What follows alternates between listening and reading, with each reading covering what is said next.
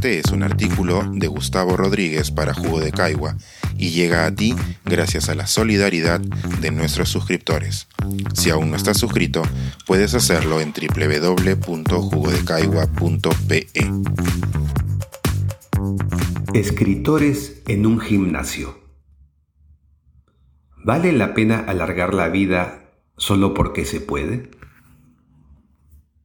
Hace unas cuantas semanas un rincón de Guadalajara fue el punto de encuentro de un grupo de escritoras, escritores y académicos llamados de distintos puntos de Occidente. A él llegué al final del primer día y a la mañana siguiente me levanté muy temprano, inquieto como un escolar que recién conocería a sus compañeritos.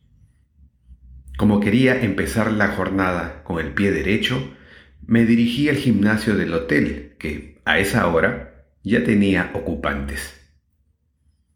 Una vez que mis pies empezaron a alternarse en la trotadora, caí en cuenta de que a mi izquierda corría D, de una forma tan concentrada que no me atreví a buscarle el saludo. ¿Quién sabe, me dije, si no estaría sopesando las probabilidades de que su novela fuera la elegida en el premio que en esos días se estaba deliberando. Recordé entonces cuando hace tiempo la revista Etiqueta Negra me pidió escribir a favor de los gimnasios en su sección de opiniones encontradas y que en el párrafo final, cobardemente, deslicé que mi buen amigo Edmundo Pasoldán también acudía a ellos para no quedar como un bicho raro. Digamos que tuvieron que transcurrir dos décadas para sentirme validado por D en el mero lugar de los hechos. Suspiré. Empecé a transpirar. De pronto volteé a la derecha y me pareció distinguir que, bien al fondo, otro colega hacía abdominales. No me causó sorpresa. Más bien se me hizo raro que, con su físico de corresponsal de guerra, y mi sesgo por sus orígenes árabes, M no estuviera escalando el edificio por fuera. Quien sí me generó sorpresa fue mi querida C, a la que recién descubrí una vez que D abandonó su trotadora. Todo ese tiempo había estado caminando a paso ligero, muy concentrada en un libro abierto sobre la pantalla de su máquina quizá preparándose para el camino de Santiago que está recorriendo en estos días. Más tarde me diría que una hora en el gimnasio es una hora menos para leer y que aquella era su solución salomónica. No tuve tiempo ni de buscarle la mirada porque en ese instante alguien me pellizcó una pierna. Era R, mi camarada y travieso paisano, a quien no veía desde mi último viaje a Madrid. Mientras él se concentraba en programar la trotadora que había liberado D, mi vista se perdió otra vez en el fondo, donde me pareció ver a mi querida T pedalear en un polo rojo, volcánico como su ciudad natal. En ese momento ya me disponía a hacer el recuento de colegas cuando a mi lado resonó el jocoso lamento de nuestro organizador, que acababa de entrar. La literatura ha muerto. Nos reímos, obviamente. Él también vestía ropa deportiva, mientras grababa admirado esas siluetas sudorosas que, en otros tiempos, a esa hora, deberían haber estado siendo echadas de alguna cantina tapatía. En el desayuno corrió la voz de que habíamos sido diez los deportistas, y las bromas saltaron de mesa en mesa con garrocha.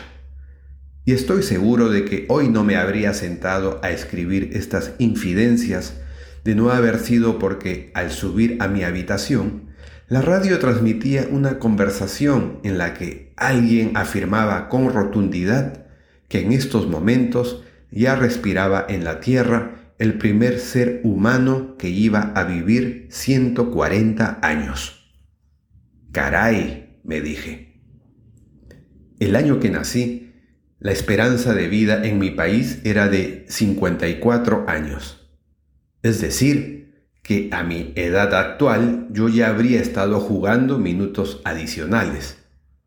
Hoy la expectativa en Perú es de 75 años y por ahí va la del resto de Latinoamérica.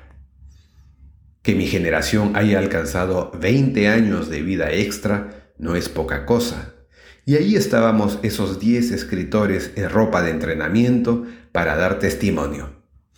Todos crecimos en países que habían implementado políticas públicas de vacunación, el agua potable había sido constante en nuestros hogares, habíamos tenido acceso a los adelantos médicos de nuestro tiempo y nos informamos sobre el tipo de dieta y excesos que acortan la vida.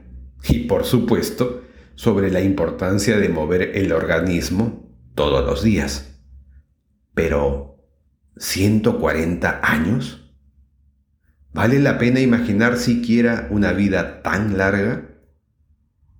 Entiendo el sitius, altius, fortius, cuando se trata de un ideal olímpico, que a su vez puede ser parte de la naturaleza humana para expandir horizontes.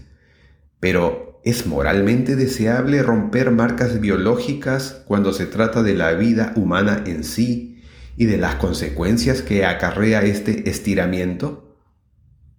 Alargar la vida de esta manera no solo plantea nuevos contratos sociales para la humanidad y la transformación de un sinnúmero de instituciones, sino, sobre todo, una pregunta muy sencilla desde mi punto de vista. ¿Para qué? ¿Se debe alargar la vida por el solo hecho de demostrar que se puede? ¿No se le está dando más importancia a la meta que al camino? Un par de noches después, mientras conversaba con algunos colegas sobre ese umbral de los 140 años, en algunos foros ya se habla de 150, todos coincidieron en apostar sus vidas a la calidad de la experiencia antes que a la cantidad del tiempo acumulado. Las metáforas, obviamente, no faltaron. ¿Para qué quedarse en una fiesta que empieza a languidecer? ¿Qué mejor que irse cuando aún se sienten los ecos de la compañía y el disfrute en el pecho y el sabor en la boca es fresco todavía y no un regusto avinagrado?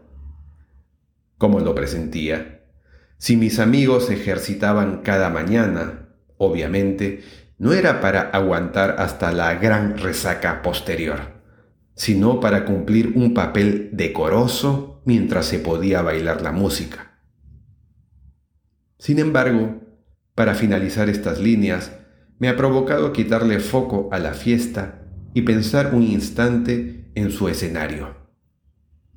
Si la humanidad ha colocado el planeta al borde de la insostenibilidad cuando hoy rondamos los 80 años de vida en promedio, ¿qué le esperará cuando vivamos el doble? La respuesta la tendrán los escritores de ciencia ficción mientras trotan. Pensar, escribir, editar, grabar, coordinar, publicar y promover este y todos nuestros artículos en este podcast cuesta y nosotros los entregamos sin cobrar.